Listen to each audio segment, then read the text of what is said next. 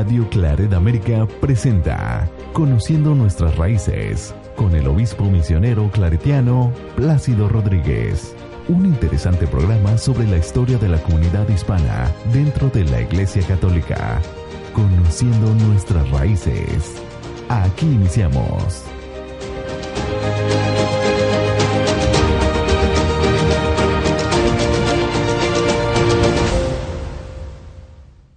Bienvenidos a Conociendo Nuestras Raíces con el obispo Plácido Rodríguez. Mi nombre es Laura Müller y estaré acompañando al obispo en este programa muy especial que les tenemos preparados para hablar sobre todos los santos y también la conmemoración de los fieles difuntos. Bienvenido, obispo. Muy buenos días y queremos ah, saludar a todos ustedes porque los vemos también desde los ojos de todos los santos. Así es, sí, porque ahorita estaba diciéndole al obispo, le digo, pero entonces ¿a quién celebramos? Y me dice, a todos, a todos. Así que, pues cuéntenos qué es esta solemnidad y, y, la confusión, ¿no? Porque yo decía, es todos los santos y el Día de los Muertos, ¿no? Que celebramos, o Día de los Santos Difuntos. Entonces, ¿cuál es la, la diferencia esta celebración? ¿No es el primero y otro pues es el primero, eh, que celebramos el, el primero de noviembre, y viene siendo la solemnidad de todos los santos es, eh, es la Iglesia Universal que se pone en oración para reconocer a los, los, todos los que han llegado ya a la gloria y se encuentran en el cielo. Y, y, y entonces se invita a la Iglesia, en otras palabras, 2.1 billones de católicos en el mundo, para que celebremos esa solemnidad de todos los santos y ver entonces, alzar los ojos hacia el cielo y ver ese es nuestro destino. Y entonces celebrar de que efectivamente la iglesia nos lleva hasta el cielo.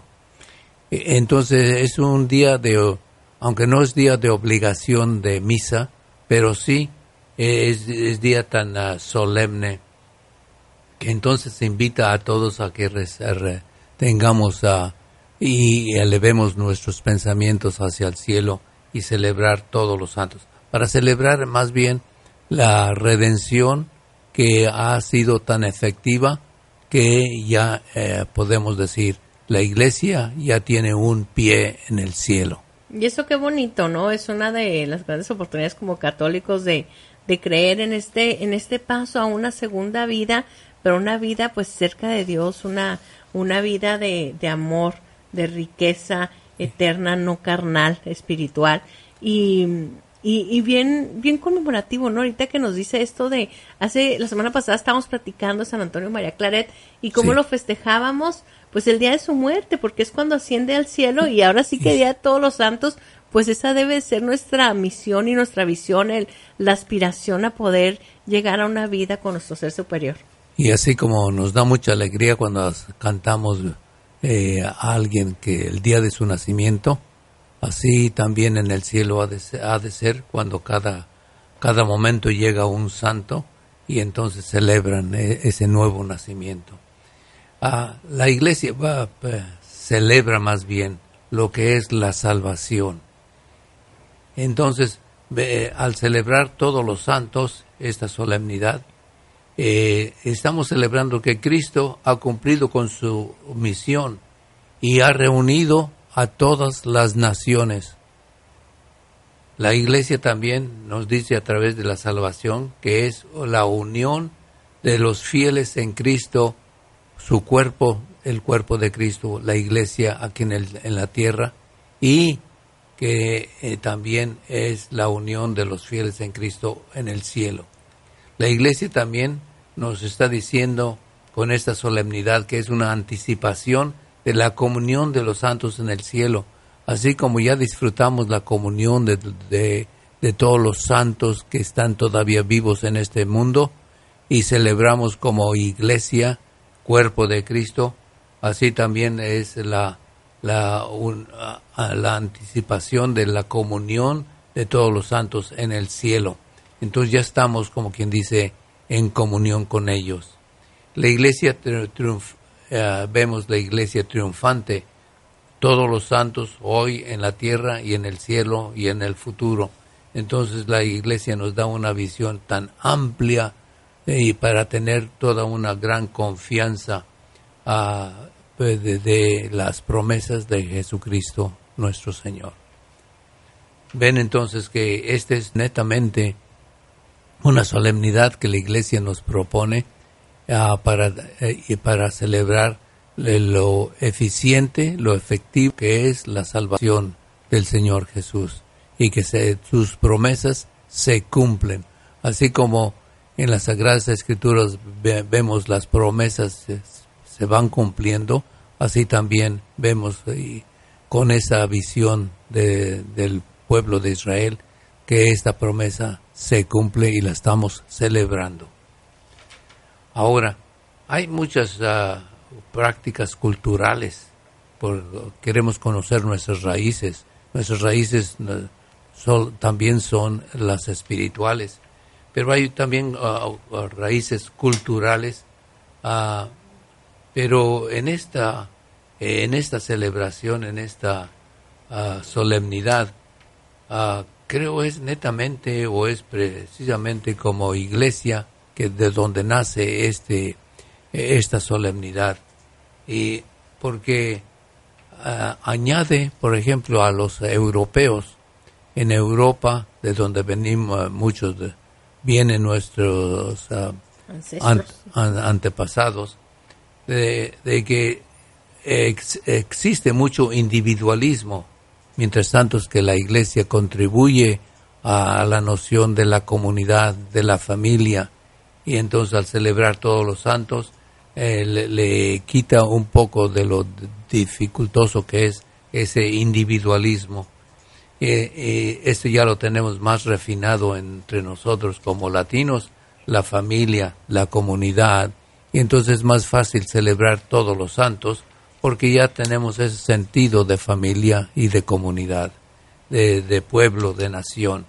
Por eso, por eso es más fácil seguir esta solemnidad eh, eh, en la iglesia.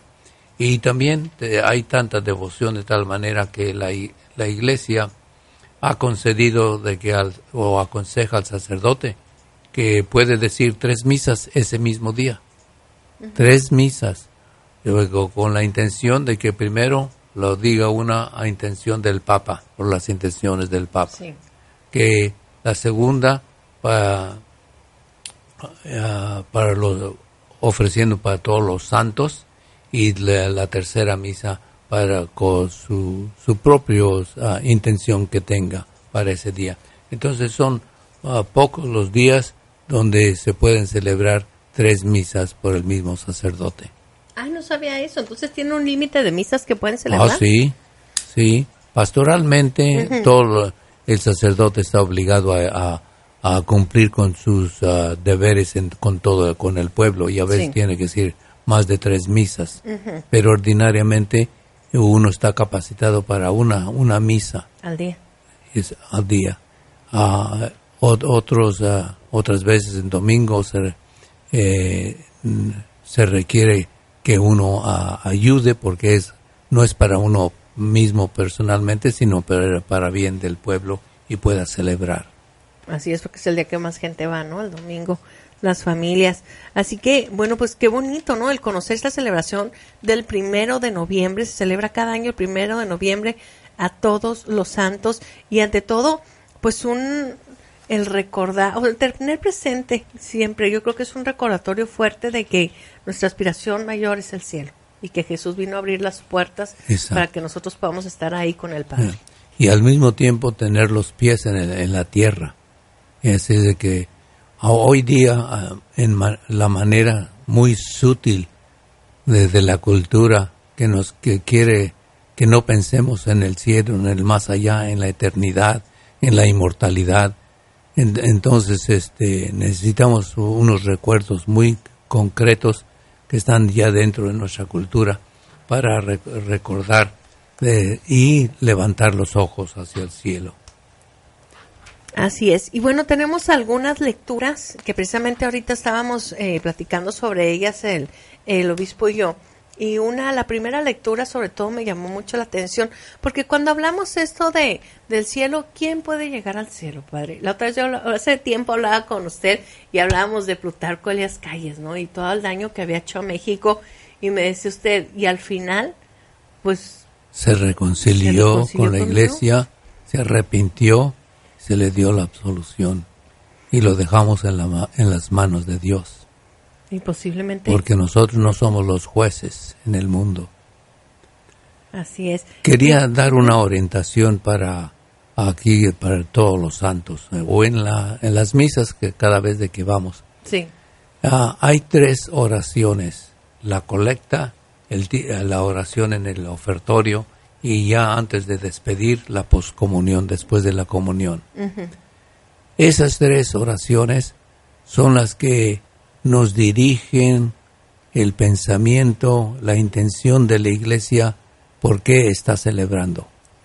Si ponemos atención a esas tres oraciones, ya nos dice el, tema principal de esta solemnidad de todos los santos.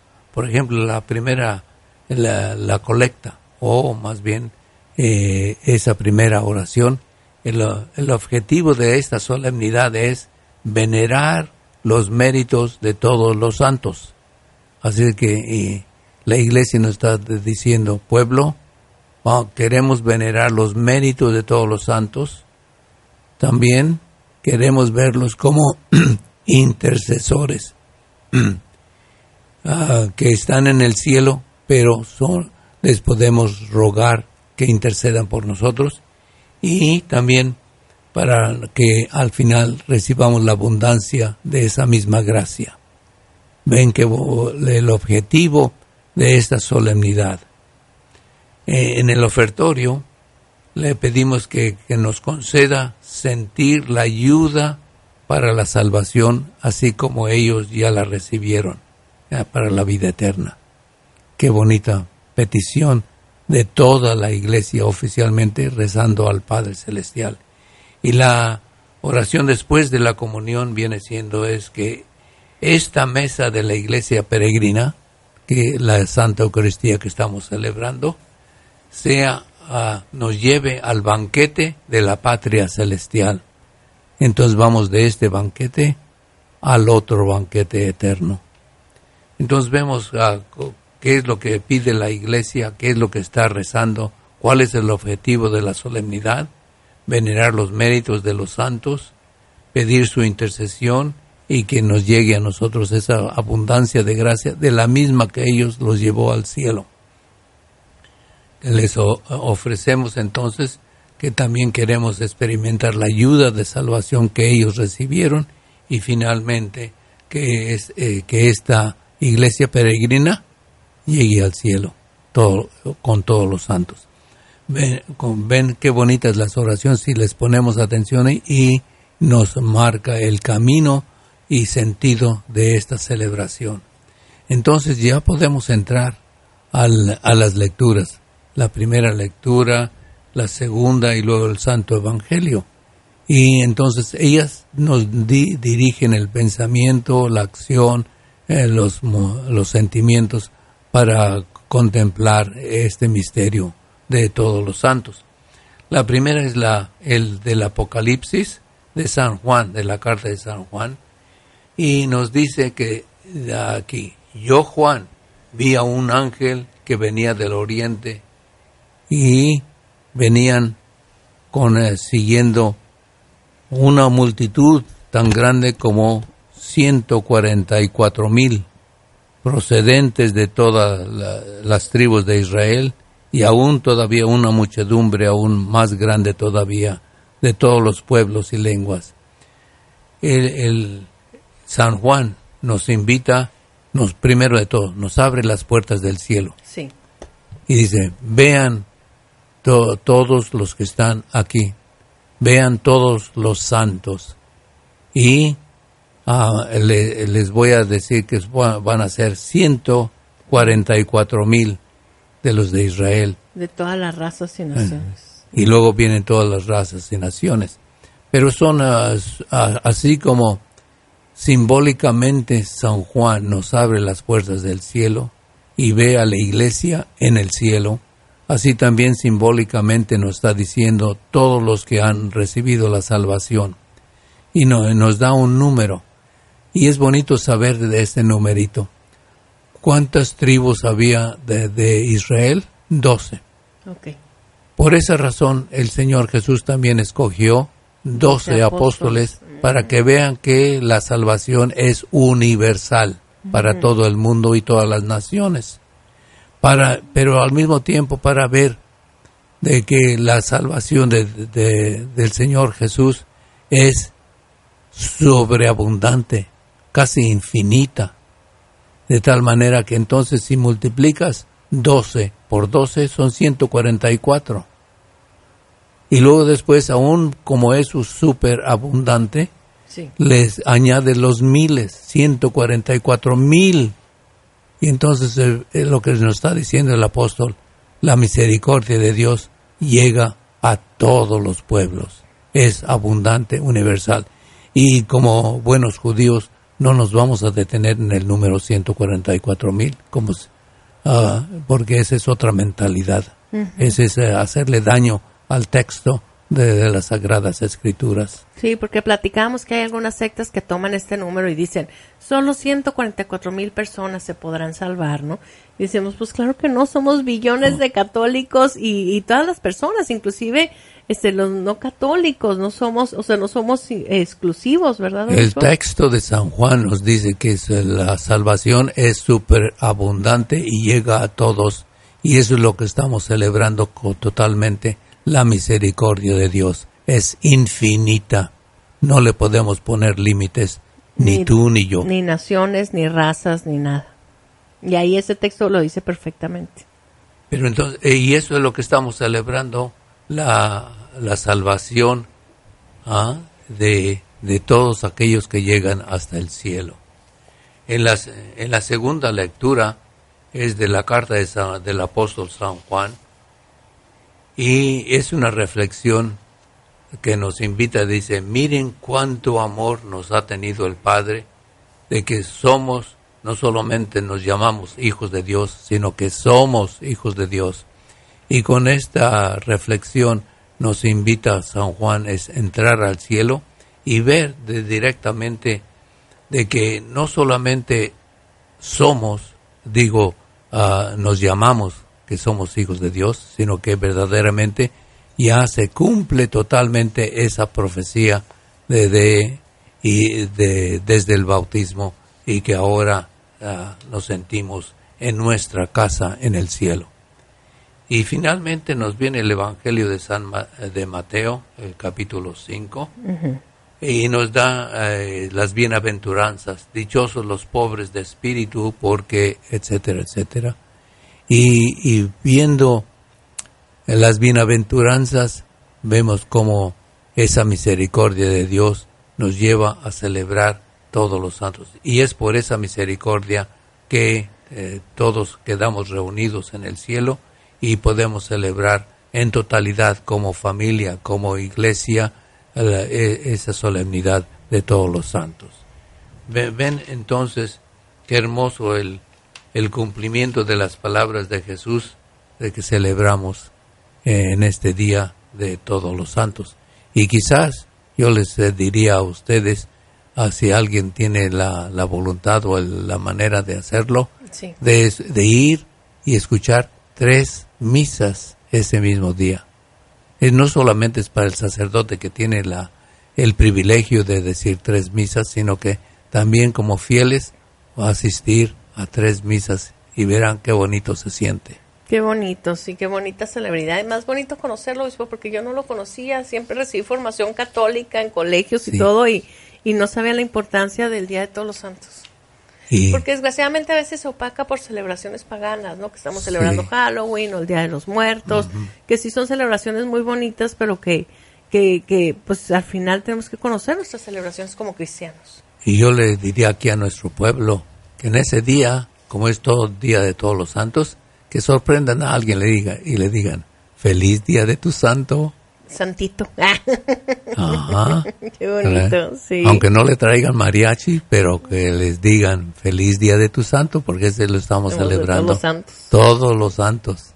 Así es. Y bueno, pues queremos, ya se nos juntaron las fechas, porque va a ser 2 de noviembre, va a ser la celebración de los santos difuntos, ahora sí, de los fieles difuntos, ahora no los santos, ahora de los fieles difuntos. Y es una celebración muy grande que, que tenemos en, en México, sobre todo, ¿no? Y, y que hace, se ha extendido de una forma tremenda, es algo que me da mucho gusto. Fíjese que desde el 2017 se está haciendo un desfile en la Ciudad de México, precisamente del Día de los Muertos, y estaba leyendo el día de hoy que el desfile ha estado creciendo de forma exponencial. El desfile que se celebró la semana pasada en la Ciudad de México tuvo más de dos millones de personas. Imagínense, es una locura de gente. Qué bonito. Hermoso. Eh, qué hermoso. no, no sabía que estaban haciendo esas celebraciones. No, y es un espectáculo increíble, sí. Y otra de las noticias que me di cuenta también es que en Dallas, en, las en Dallas, Texas, están, están teniendo también su propia celebración del Día del, del Día de los Muertos ya, o sea, cómo también van permeando estas celebraciones para acá. En, en este sentido, esta ah, celebración Fieles de Difuntos sí tiene muchas raíces culturales, Sí, muchas, y en especial las más bellas y bonitas vienen siendo las nuestras de toda América Latina y que se hizo muy popular también no hace mucho ah, tiempo que tuvimos la película Coco. sí, está preciosa, ya la Oh. vi, obispo. O sí la vi y quiero verla otra vez y otra vez. Sí, Y hay versión en inglés y en versión en español. sí, Pero está bien, bien, bien hecha. Así de que, y, y no se sobrepasa de uno o de otro, pero eh, está bien documentada. Entonces, no- nos da ocasión para reflexionar sobre esta conmemoración de los fieles difuntos. Si se fijan que usamos la palabra conmemoración. sí, Litúrgicamente quiere decir que es un poquito menos a una solemnidad. ok. Ayer sí era una solemnidad. Ayer sí solemnidad, ahora es conmemoración de los fieles difuntos. Tiene un grado menos de, de solemnidad. Ah, y, pero van juntos, uno tras el otro. Entonces la conmemoración celebra eh, algo que es universal y, y está conectada con muchas diferentes culturas, no solamente de los de Mesoamérica, sino de, de Europa, de África, de, ellos también tienen sus, ah, ah, sus ah, matices sobre la, la, la muerte y, y la vida eterna. Entonces, la celebración es una conexión entre el cielo y la tierra. Ahora, une la iglesia los dos pies en el cielo y la tierra. Entonces, este, vemos otra vez cómo la iglesia nos está diciendo, levanta los ojos hacia el cielo, no nomás te dejes en los pies, pa- para, para que siempre vayas por el camino recto. Ah, ahora, es, ese día, como es conmemoración, no es obligatorio para la misa, pero está lleno de costumbres y mucha gente va, a misa o también van y traen la misa a los cementerios. Así de que podemos eh, ver en, la cultura muchos más, más temas sobre, eh, so- sobre la muerte y, y, y tenemos, bueno, o por, por lo menos en mi tierra de Guanajuato, tenemos muchos ah, cuentos, historias y, y espantos y quién sabe qué más de, de las tradiciones que, que ya nos vienen desde los aztecas. Como la llorona. La llorona vi- viene siendo ya de los aztecas, de los y y por, y por, por esa manera. Pero lo lo que hay que ver, yo yo diría, es qué nos enseña la iglesia, porque la, la iglesia tuvo que luchar contra esas ah, muchas tradiciones paganas, pero la iglesia ah, en su peregrinar ha podido ver mucho de lo cristiano en esas tradiciones ah, aztecas, indígenas, en todo el continente. Sí. Y hoy día podemos decir que, que la iglesia ha, abierto las puertas mucho más en el reconocer las, las raíces cristianas en las culturas paganas. Así es como el Vaticano II nos abrió los ojos para ver las raíces cristianas en los pueblos paganos. Sí.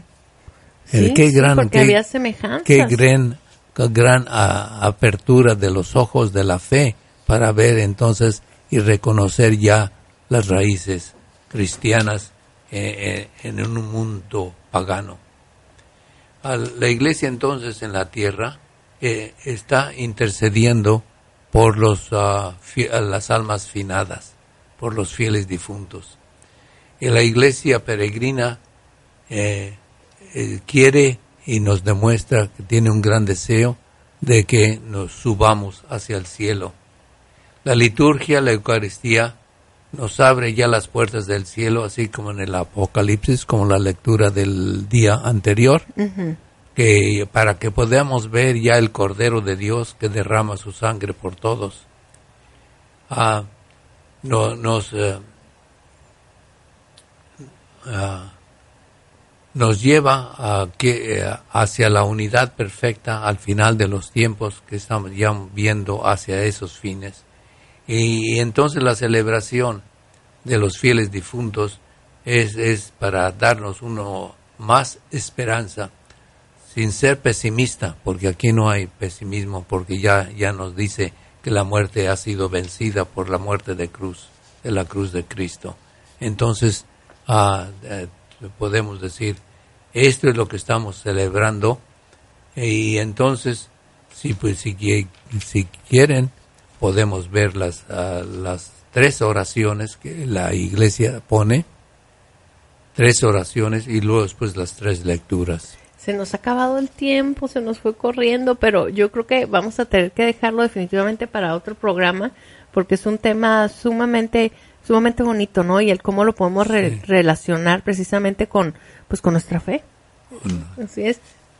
Pero este, ¿qué les parece si nos continuamos la semana que viene, obispo? Pues, cómo no, podemos seguirle y, especialmente ayer ah, para ver también las otras ah, ah, costumbres del país o de México. Sí, porque definitivamente es un tiempo que aunque ya haya pasado la fecha, eh, tenemos que conocer este tema. Así es, y sobre todo vincularlo con nuestras raíces. Obispo, muchísimas gracias por acompañarnos. Gracias a todos y recuerden las ánimas y, y que reciban todos ustedes la bendición de Dios. Así es, a por las almas del purgatorio, amigos. Muchísimas gracias. Nos escuchamos la semana que viene aquí en Conociendo Nuestras Raíces.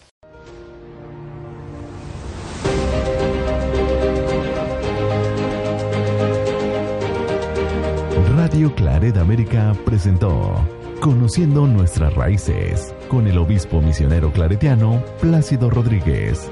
Sus comentarios son importantes. Contáctenos en radioclaredamerica.com